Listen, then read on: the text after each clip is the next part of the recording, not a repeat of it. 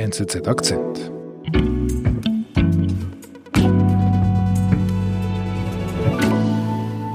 Glencore ist äh, in dieser Hinsicht weder gut noch böse, sondern es sind Geschäftsleute. Wenn der Kunde, äh, ein bisschen salopp gesagt, ein kinderarbeitfreies Kobalt wollen, dann liefert Glencore das. Der Tesla-Glencore-Deal oder wenn der umstrittene Rohstoffmulti mit dem Superstar der Green Economy zusammenspannt. Dazu Wirtschaftsredaktor Gerald Hosp. Ach so. Ja. Okay, gut. Was ist es eigentlich? Ein äh, Rohstoff, ein, ein, ein Metall? Ein Metall. Gerald, jetzt, warum müssen wir jetzt über Kobalt sprechen? Sehr wahrscheinlich wird man für sehr lange Zeit nicht gewusst haben, für was Kobalt eigentlich nützlich ist. Man muss sich jetzt vorstellen, dass Kobalt in jedem Smartphone steckt, in jedem Laptop, wahrscheinlich auch in den meisten Elektrofahrzeugen. Kobalt ist ein wichtiger Bestandteil für Lithium-Ionen-Batterien und diese Batterien sind eigentlich das Arbeitstier der grünen Revolution. Man kann es auch ein bisschen provokativer sagen, ohne Kobalt ist derzeit eine, eine grüne Revolution nicht möglich. Also was ist der große Vorteil von Kobalt? Leitungsfähigkeit, weil sich dann äh, nicht diese große Hitze ergibt, dass die Batterie schlussendlich länger, länger hält. Und das ist ja das große Ziel, dass man Batterien hat, die sehr oft aufgeladen werden können und die lange halten. Und wo gibt es dieses Metall? Das ist eigentlich die Quelle des Problems. Kobalt ist vor allem konzentriert in Kongo-Kinshasa. Äh, in diesem zentralafrikanischen Staat liegen ungefähr die Hälfte aller weltweiten Vorkommen. Und wenn man sich die Produktionszahlen vom letzten Jahr anschaut, sind äh, äh aus Kongo-Kinshasa rund 70 Prozent der weltweiten Förderung gekommen. Okay.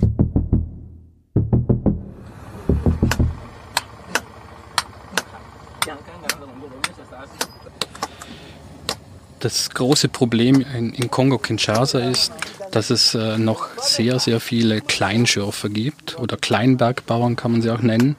Kleinbergbau bedeutet eigentlich, dass es keine organisierte Mine ist. Äh, Leute gehen teilweise schlecht ausgerüstet in ein Gebiet und suchen sich eben das Metall. Das kann man sich fast schon mit, so, mit dem Goldrausch in den USA im 19. Jahrhundert vorstellen. Man geht schlecht ausgerüstet mit Spitze, Hacke aufs Feld und sucht nach dem Metall. Und es gibt dabei auch noch die Möglichkeit, dass man auch tiefe Schächte grabt, aber die Sicherheitsvorkehrungen sind sehr, sehr schlecht, weil es nicht organisiert ist. Wir können ja mal gemeinsam schauen, wie Amnesty International, was diese Organisation dazu sagt. Youngsters like 13-year-old Charles do this because they can't go to school. Wir sehen einen Beitrag äh, von, von Amnesty International, die vor einigen Jahren hingewiesen haben, dass äh, dabei Kinderarbeit verwendet wird. Der Stundenlohn ist sehr gering. Die Kinder gehen nicht in die Schule. Sie haben vielleicht auch keine Möglichkeit, in die Schule zu gehen und werden deshalb auch für den Kobaltabbau äh, eingesetzt. Amnesty is now calling on Apple and other giant technology companies to properly investigate the original source of the cobalt in their products. They should ensure that children are removed from the mines and working conditions for everyone else are made safer. Was hat das ausgelöst? Ich glaube, Amnesty International hat vor rund vier Jahren diese Studie rausgegeben und hat das ein großes Echo ausgelöst bei Elektronikfirmen wie Apple, äh, Microsoft, Dell, aber auch bei ähm, Fahrzeugherstellern, vor allem im Bereich für Elektrofahrzeuge wie auch äh, Tesla, aber auch die traditionellen Automobilbauer, was natürlich äh, nicht nur ein, ein Imageproblem ist, sondern eben auch ein ethisches Problem. Und was macht Tesla damit? Vor zwei Jahren hat man angekündigt, man möchte kein Kobalt mehr verwenden für Batterien, also für Lithium-Ionen-Batterien. Das äh, ist offensichtlich jetzt relativiert worden. Vor kurzem kam eine Meldung in der Financial Times raus, dass Tesla einen Abnahmevertrag mit dem Rohstoffkonzern Glencore abgeschlossen hm. hat für eine jährliche Lieferung von 6000 Tonnen Kobalt. Oh, 6000 ist viel. 6000 ist äh, ganz ordentlich. Äh, wenn man sich vorstellt, äh, in Kongo wurden letztes, letztes Jahr, glaube ich, 100.000 Tonnen äh, gefördert, ist das schon ein, eine ordentliche Menge für nur eine Firma. Du sagst, äh, die Financial Times, also die FT hat das ja. geschrieben. Ähm, was haben deine Recherchen dazu ergeben? Äh, mir haben Kreise aus der Branche diese Einigung bestätigt Sie ist noch nicht offiziell, aber man kann davon ausgehen, dass sie tatsächlich äh, so, so getroffen wurde.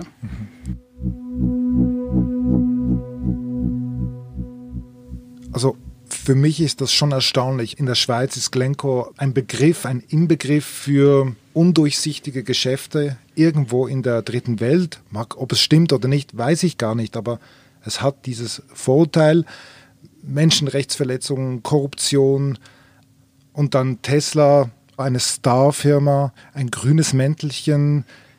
Das geht für mich irgendwie nicht zusammen. Auf den ersten Blick erscheint es vielleicht wirklich eigenartig, wenn man sich nicht damit beschäftigt hat, dass eine Galionsfigur wie Tesla äh, der grünen Revolution äh, auf, auf Glencore zurückgeht.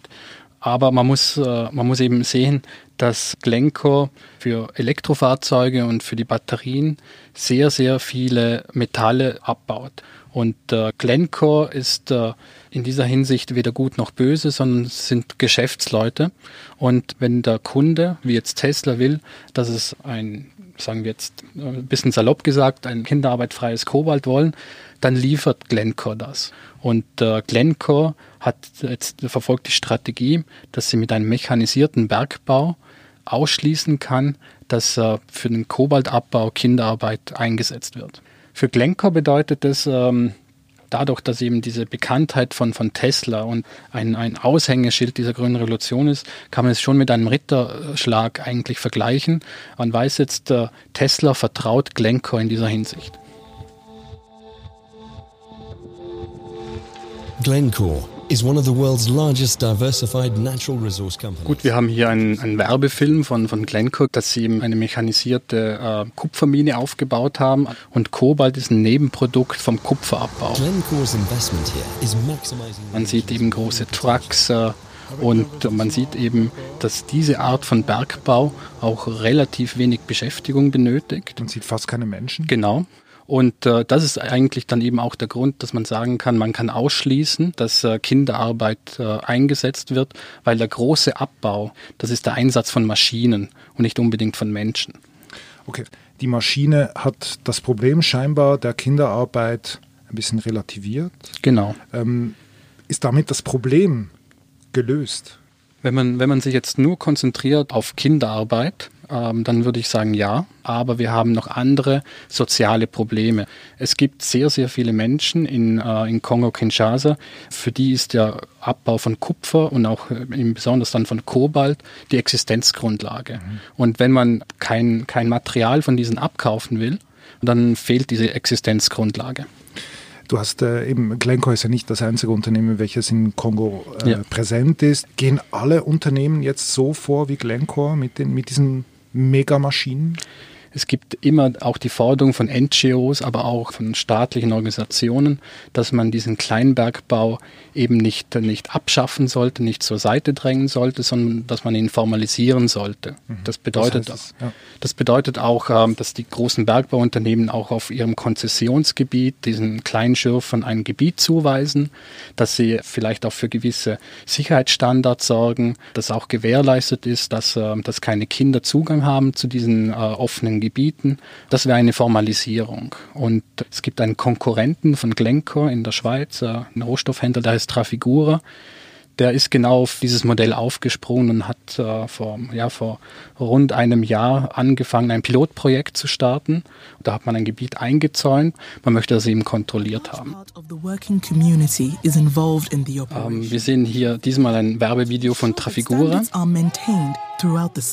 Man sieht eben eine, eine Schar von, von glücklichen Menschen, die in sehr sauberen Overalls äh, nach, nach Mineralien suchen. Kein Dreck. Kein Dreck. Es ist extrem sauber. Auch die Eimer und alles Mögliche ist äh, sehr geschönt. Das äh, wird sehr wahrscheinlich nicht die Realität sein. Ähm, es ist eben ein, ein Werbevideo. Jetzt habe ich vor mir dieses, äh, dieses Still, dieses Standbild von diesem Werbevideo und ich sehe hier ein Kind ja. das arbeitet in sauberen Kleidungen. Ich nehme an, es ist ein Fehler, aber mhm. das ist genau das Problem mhm. oder das Dilemma für diese Art von, äh, von, von Bergbau. Die Formalisierung bedeutet eigentlich, es sollten keine Person unter 18 auf diesem Gelände sein. Mhm. Äh, sie, durften, äh, sie dürfen eben nicht arbeiten, es sollte kontrolliert werden. Und äh, man kann es jetzt natürlich böse sagen, wenn man es nicht mal schafft, auf einem Werbevideo das auszuschließen, wie sieht es in der Realität aus?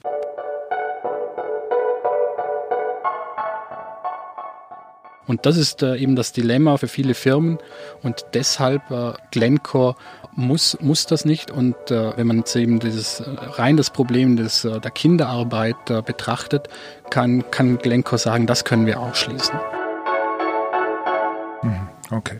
Ich wüsste jetzt persönlich nicht, welches ich das bessere fände. Das Konzept ohne Menschen, dann gibt es kein Einkommen, oder das Konzept mit Menschen, aber ich sehe vielleicht ein Kind, ein Zufall oder nicht, aber wo man nicht genau weiß. Ich fühle mich ja. da ein bisschen in dieser Zwickmühle stecken sowohl Tesla und auch die Abbauer. Einerseits sagt man, es darf keine Kinderarbeit äh, eingesetzt werden, der vor allem im Kleinbergbau passiert. Und äh, andererseits äh, sollte genau dieser Kleinbergbau formalisiert und etabliert werden. Und dass das natürlich ein schwieriges Unterfangen ist, äh, vielleicht, vielleicht sogar unmöglich, das ist äh, ersichtlich. Gibt es denn eine Lösung? Wenn man sich was wünschen kann, wäre es natürlich, dass die Wirtschaftsstruktur in Kongo-Kinshasa nicht auf Bergbau angewiesen ist oder nicht so stark angewiesen ist, dass es eben äh, zu Kleinbergbau oder zu Kinderarbeit überhaupt kommen muss. Mhm. Das wäre die größte Lösung. Also das wäre die Ideallösung. Wenn man versucht, von Nichtregierungsorganisationen aber eine extreme ideale Lösung vorzuschlagen, eben indem man sagt, wir möchten eigentlich nur formalisierten Kleinbergbau, dann würde das auch bedeuten, dass man keinen Kobalt aus Kongo abnimmt. Und äh, schlussendlich würde das dann den, den Leuten in Kongo auch nicht weiterhelfen.